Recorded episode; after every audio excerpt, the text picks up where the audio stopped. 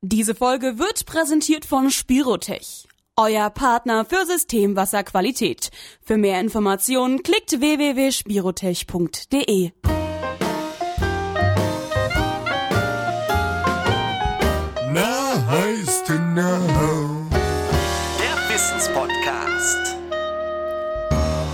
ist er wieder, euer Wissenspodcast aus der SAK-Branche. Mein Name ist Florian Neupelt und ich darf hier heute zur zweiten Folge aus der VDI 2035-Serie unsere beiden Wissensexperten Patrick Stümpfle und den Mitarbeiter der Firma Spirotech Sven Kittner begrüßen. Moin Jungs, grüßt euch. Servus, grüß dich. Moin, moin.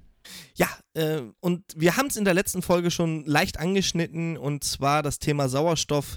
Wie kommt es in die Anlage, was macht es und was versteckt sich dahinter? Sven, erklär doch mal bitte. Ja, ich würde das ganze Thema gerne ein bisschen breiter anfangen und sagen, wir sprechen mal von Gasen im System. Ja, wir haben ja verschiedene Gase im System und äh, generell ist es wichtig, ähm, bei Gasen im System erstmal auf den Gaseintrag zu achten. Da gibt es verschiedene Wege. Kann über das zum Beispiel über das Füllwasser geschehen. Es kann aber auch sein, dass zum Beispiel über eine Missfunktion der Druckhaltung Gase ins System kommen und das gehört zum einen mal differenziert und ähm, dann natürlich auch die Gase unter sich. Sauerstoff ist ganz häufig ein äh, Faktor, weil er einfach Luftbestandteil ist oder aber auch das CO2. Sauerstoff sorgt für Korrosion, ganz klar, und gehört in eine Heizungsanlage einfach nicht rein. Da geht auch die VDI 2035 sehr dezidiert darauf ein, indem sie empfiehlt, den Sauerstoffeintrag möglichst äh, gering zu halten. Wir sprechen dann von einer technisch gasdichten Anlage, ja, nur umgekehrt, als wie man es von einer Gasanlage kennen soll, nichts reinkommen anstatt raus, ja. Da ist ganz, ganz wichtig, die Druckhaltung zu benennen, aber auch, ähm, wie zum Beispiel meine Pumpeneinstellungen sind, etc. Und Sauerstoff, wie schon gesagt, sorgt für Korrosion. Desto mehr Sauerstoffeintrag oder Gaseintrag mit Sauerstoffanteil wir in die Heizungsanlage haben, desto mehr Sauerstoffkorrosion habe ich. Nach VDI tunlichst zu vermeiden. Ja, du hattest mir ja mal in einem privaten Gespräch erklärt, warum das Einstellen des Ausziehungsgefäßes, ich meine, jeder kennt ja die geheime Heizungsbauerformel, Anlagendruck weniger 0,3 Bar ist noch nicht ganz richtig, ne? Das ist ja nicht mal halb richtig. Eigentlich ist es gar nicht richtig. Und da hast du mir auch mal erklärt, dass durch ein falsch ausgelegtes MAG ähm, ein Unterdruck am höchsten Punkt der Anlage passieren kann und dadurch dann, dadurch, dass meine Heizkörperverschraubung oder ja, Nippel am Heizkörper oder halt auch die Luftstopfen, ähm, die sind ja nicht diffusionsdicht, oder?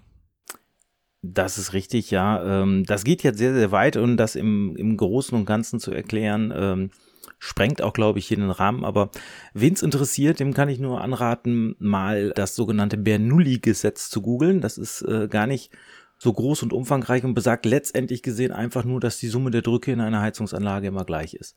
Heißt aber auch, wir stellen über, den, äh, über das Ausdehnungsgefäß den statischen Druck der Anlage. Die Anlage ruht in dem Augenblick, wo wir es einstellen einen statischen Druck ein, einen statischen Überdruck.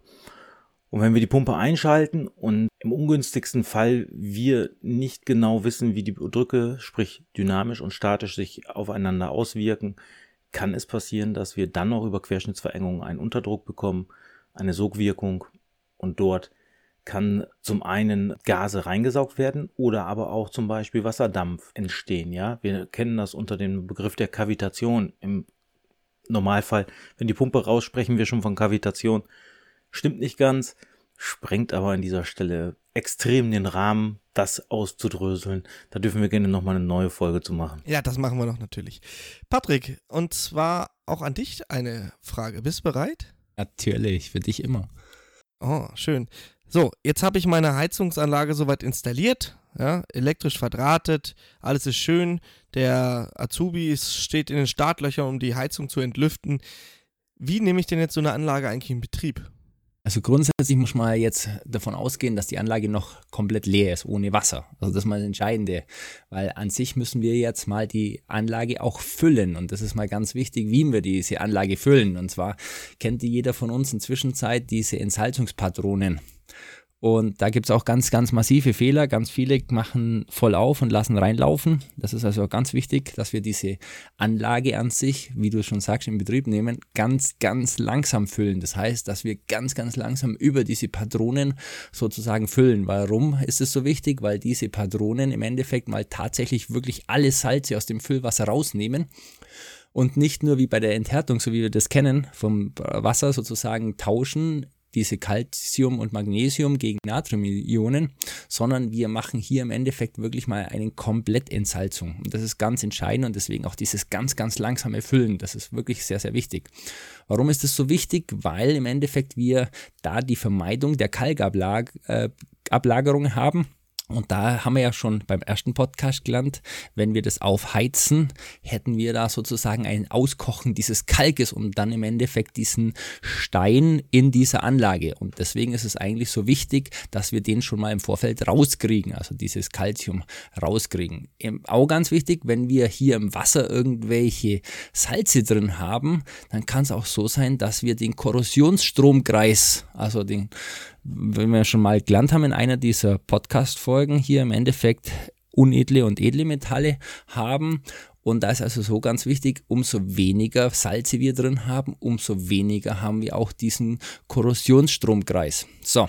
Weiter müssen wir natürlich auch darauf achten, und das ist auch ganz wichtig, auf was wir darauf achten müssen, ist, dass wir an sich immer schauen müssen, was für eine Wasserhärte wir haben. Also da muss man auch drauf achten, weil im Endeffekt auch das kann ganz schnell sein, dass dieses Harz sozusagen viel zu schnell ausflockt und dann haben wir ein Problem. Wir kriegen es gar nicht wirklich mit, wenn dieses Harz im Endeffekt zu, zu klein dimensioniert ist, weil der Chef sagt, wir bauen da immer das Gleiche ein. Das heißt, man muss es eigentlich auch berechnen und da gibt es eigentlich sehr gute Apps von allen Herstellern, da wo man nachschauen kann, was wir da eigentlich im Endeffekt alles beieinander haben. Und deswegen ist es eigentlich so entscheidend, dass wir, bevor wir überhaupt starten, auch wirklich schon diese Befüllung eigentlich komplett mit einem vollen salzten Wasser einfach wirklich richtig und sauber durchführen. Ja, ich habe auch mal gelernt, dass äh, wenn man jetzt diese äh, Befüllpatronen jetzt, die kann man ja mehrmals benutzen. Ist ja nicht nur für eine Anlage. Viele Firmen haben auch große Füllkartuschen, die mehrere hundert oder bis zu tausend Liter befüllen können.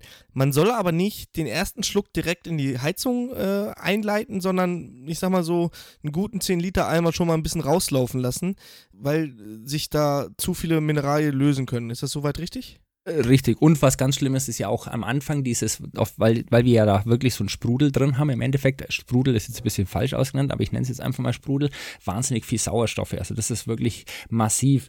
Und ganz, ganz entscheidend ist, also wirklich, wenn du diesen ersten Schluck auch raus hast, dass wir auch schauen, dass genügend Druck drauf ist. Also wir dürfen, wir haben es jetzt auch gelernt vom Sven im Endeffekt, niemals zu viel Sauerstoff mit reinkriegen. Also das ist ganz sehr, sehr entscheidend, einfach um das rauszukriegen.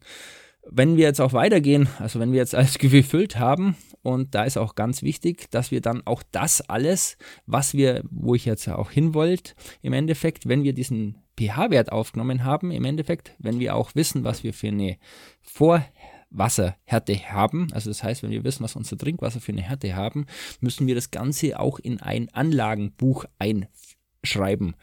Und da stelle ich gleich die Frage eigentlich im Endeffekt an Sven ähm, dieses Anlagenbuch meines Wissens ist ja in Zwischenzeit eigentlich Pflicht, oder bin ich da falsch, Sven? Ja, in der neuen VDI steht es ganz explizit drin, dass wir ein Anlagenbuch führen sollten. Wie wir ja schon in der vorherigen Folge gesagt haben, die VDI ist keine Norm, sie ist ähm, ja eine Richtlinie. Aber bei der VDI ist es nun mal so, dass zum Beispiel sich Gerichte etc sehr stark danach wenden, weil es einfach als der Stand der Technik angesehen wird und auch bei der Führung des Anlagenbuches denke ich, wird sich mittelfristig ergeben, dass wir dieses nicht nur führen sollten, sondern zwangsläufig führen müssen. Gut, dann habe ich jetzt eine Frage an dich, Flo. da ja du wirklich Kundendiensttechniker bist, inwieweit machst du das eigentlich bei der Wartung? Also was hast du da für, ich sage jetzt mal, Messwerkzeuge, um dieses Ganze auch zu messen? Oder macht ihr das eigentlich nicht? Ach du, ich messen? Viel Mist, Mist, Mist oder was sagst du immer? Nee, natürlich ist äh, die Einhaltung der VDI 2035, es betrifft ja letztendlich jeden und gerade mich auch im Kundendienst. Die Anlagen werden gefühlt immer kleiner. Die Wärmetauscher sind, also wenn man sich mal den Vergleich anguckt, wir hatten es ja auch in der ersten Folge so ein bisschen angeschnitten. Früher der gute alte Strebelkessel mit seinem Wasserinhaltsvolumen von, ach, was weiß ich, 100 Liter hat er bestimmt gehabt oder 80 Liter. Mehr. Oder mehr sogar, ja. Und heute meine kleine wandhängende Therme mit meinen 20 kW Wärmetauscher, der hat keine Ahnung. Ich weiß nicht mal, ob ich damit einen 10 Liter Eimer voll kriege. Nur mit dem Inhalt des Warmwasser, äh, des Wärmetauschers.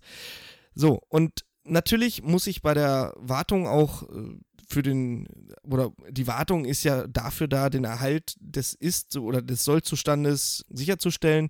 Und ich messe den pH-Wert und äh, messe auch die Leitfähigkeit. Dafür gibt es Messbesteck, da gibt es digitale äh, Messgeräte für, die mir das genau anzeigen. Und ja, bis, bis jetzt hatte ich relativ wenig Probleme, danach steuern zu müssen.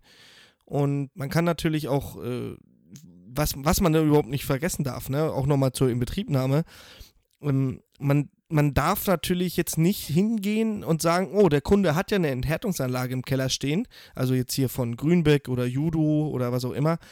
Da gehe ich jetzt einfach mal ran, weil es ist ja enthärtetes Wasser. Aber genau das ist der Fehler, weil dieser Iontauscher, der enthärtet zwar das Wasser, aber ich habe dadurch noch eine erhöhte Leitfähigkeit. Das ist ja ein komplett anderes System, richtig, Sven?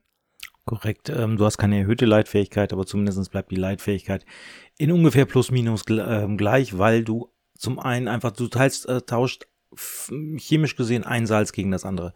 Du nimmst Magnesium und Calcium raus, die instabil werden unter Temperatur Einwirkung und tauscht sie gegen ein Salz, nämlich gegen Natrium, welches unter Temperatureinwirkung stabil bleibt. Ja, das ist der einzigste Grund, warum wir das Ganze machen. Ja. Ja, Calcium fällt ab 60 Grad aus, Natrium nicht. Punkt. Punkt. So. Und jetzt nochmal ganz kurz, warum es so wichtig ist. Also physikalisch gesehen oder chemisch gesehen ist es ja so, dass Wasser eines der besten Isolatoren ist, die wir auf dieser Erde haben. Und zwar, wenn ich komplett entmineralisiertes Wasser in eine Badewanne ein, also einlaufen lasse, mich da reinlege, spätestens dann haben wir quasi auch wieder Minerale drin. Aber angenommen, ich wäre äh, und man würde jetzt einen Föhn reinschmeißen, würde mir letztendlich nichts passieren, weil das Wasser ein Isolator ist. Durch diese Minerale, die aber im Wasser gelöst sind, ist es leitfähig. Und das ist eigentlich der springende Punkt, was wir verhindern müssen in der Anlage. Genau, ist Ein super. wunderschönes äh, Wort zum Sonntag. Ja, Schön sehr Beispiel. Genau. Und jetzt, das ist so einfach gar nicht schlecht. Jetzt mal meine Frage allgemein, Sven. Da habe ich auch nur eine Frage. Das entscheidet sich jetzt auch im Gespräch, was mir rauskommen ist jetzt hier auch.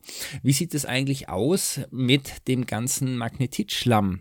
Da sprechen wir ja doch drüber und da müssen wir jetzt auch mal uns unterhalten. Ist das eigentlich auch jetzt im Endeffekt ein Problem der VDI 2035 oder sagen wir, hey, Moment, das ist jetzt was anderes, weil an sich müssen wir uns ja überlegen, wir haben es ja vorhin schon mal gehört, dass ja das als Auswirkungen hat. Ist diese VDI 2035 dann eigentlich im Endeffekt auch ein Kriterium für diesen Magnetitschlamm? Absolut, zumindest ist sie ein Kriterium für die Entstehung des Magnetitschlamms, des Hämatitschlamms. Aber letztendlich gesehen, sobald ich Magnetit oder Hämatit, also Schlammbildung in, in Form, in welcher Form auch immer, in der Anlage habe, stimmt etwas anderes nicht. Und genau darauf zielt die VDI 2035 ab, nämlich dass diese Schlemme und ähm, diese Korrosionspartikel gar nicht erst entstehen. Das ist der Sinn der VDI 2035. Wenn ich das jetzt ganz hart sage, ich sag mal sogar kontraproduktiv bei meiner eigentlichen Arbeit, wenn ich alles richtig mache, könnte ich mir quasi einen Magnetitabscheider sparen. Ja, weil er steht nicht in der VDI explizit drin, so wie du es vorhin in der ersten, oder nicht, äh, also wie du es in der vor, ersten Folge schon gesagt hast. Das Wasser muss schwebstofffrei sein, das sollte klar sein. Und das sagt die VDI aus. Also ist der Magnetitabscheider letztendlich, er verhindert Schlimmeres, sagen wir es mal so. Also eigentlich ist schon was schiefgelaufen, aber damit das Kind nicht ganz im Brunnen fällt, habe ich ihn drinne und der haut mir. Er, er, genau, er schützt die wichtigen Anlagenkomponenten, das ist das eine. Viel wichtiger aber finde ich seine Funktion als Alarmgeber. Ja, denn wenn ich einen erheblichen Anteil an Korrosionspartikeln über den Magnetitabscheider abscheide und feststelle bei der jährlichen Wartung oder wie auch immer, dann sollte ich mich fragen, warum. Gerade in heutigen Anlagen, die immer weniger zum Beispiel Eisenbestandteile haben, ja, ist es ja letztendlich gesehen so, dass über gewisse Parameter wir heute tatsächlich etwas mehr Sauerstoffeintrag in die Heizungsanlagen haben. Wir haben Presssysteme, wir haben O-Ringe, darüber kommt mehr Sauerstoff in die Anlage. Aber ich habe zum Beispiel weniger Eisenbestandteile in der Anlage. Mehr Sauerstoff auf weniger Eisenbestandteile beschleunigt natürlich die Korrosion dieser wenigen Bestandteile. Das ist, sage ich mal, auch der Grund, warum man heute oder häufig hört, das Ausdehnungsgefäß ist ja nur noch Kuchenblech. Das ist dasselbe Ausdehnungsgefäß wie vor 30 Jahren. Nur ich habe eine ganz andere Anlagensystematik.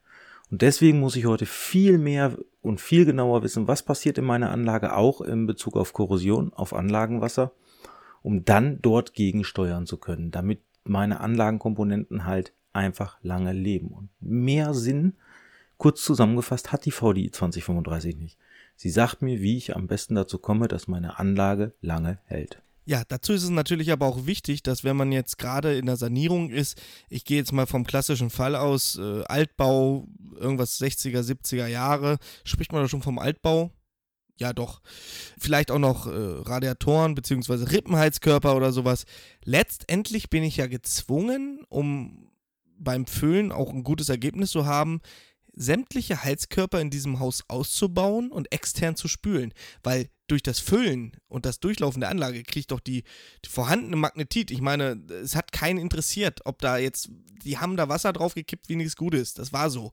Und natürlich habe ich in alten Anlagen immer Magnetit. Also ich glaube, ich kenne keine alte Anlage, wo es kein Magnetit gibt. Letztendlich bin ich doch aber auch gezwungen, dieses Magnetit vor Inbetriebnahme zu entfernen, oder?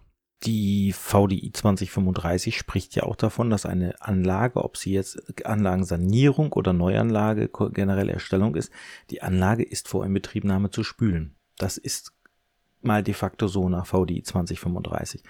Man muss dabei einfach sehen, dass äh, die heutigen hochmodernen Magnetitabscheider trotz dessen ja ein begrenztes Auffangvolumen haben. Also sie sind nie dafür gedacht, eine Anlage zu 100% abzureinigen. Also zumindest nicht diese Magnetitabscheider, wie ich sie direkt an der Anlage verbaue.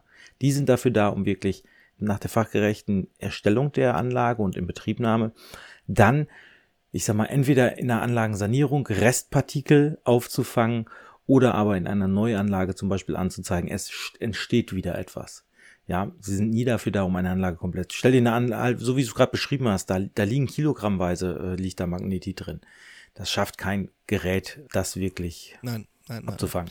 Also Fazit für mich, ganze Fazit für mich, wenn ich das jetzt so sehe, der ja, ich bin ja nicht nur Berufsschullehrer, sondern auch im Kundendienst unterwegs. Das heißt, wenn ich das jetzt richtig verstanden habe, das heißt, am besten ist es so, ich mache im Endeffekt an die Magnetitabscheider einmal eine, in Anführungszeichen, einer bestehenden Anlage eine kurze Spülung, schaue mir das durch, also lasse dieses Wasser raus, was in sich da in die Magnetitabscheider gesammelt hat, spüle das sozusagen aus, lasse danach etwas auslaufen und kann dann anhand dieses Wassers sozusagen meine Messung machen, meine VE-Messung machen? Nein, bitte nicht. nicht.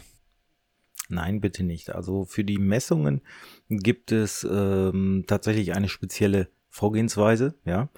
Ähm, das machst du auch an einem gesonderten Punkt, also nicht wieder Trinkwasser, du brauchst keinen äh, hygienischen Auslauf, aber ein KFE-Hahn, du hast, musst erst eine gewisse Zeit Wasser vorlaufen lassen, dann nimmst du quasi aus dem laufenden äh, Wasserstrahl und nicht abstellen und dann wieder, sondern aus dem, du lässt laufen, eine gewisse Zeit, 30 Sekunden, sag ich jetzt mal, und dann nimmst du aus dem laufenden Wasser eine Probe heraus, ja, und misst dann auch quasi sofort und umgehend, damit eben sich die Werte nicht verfälschen etc.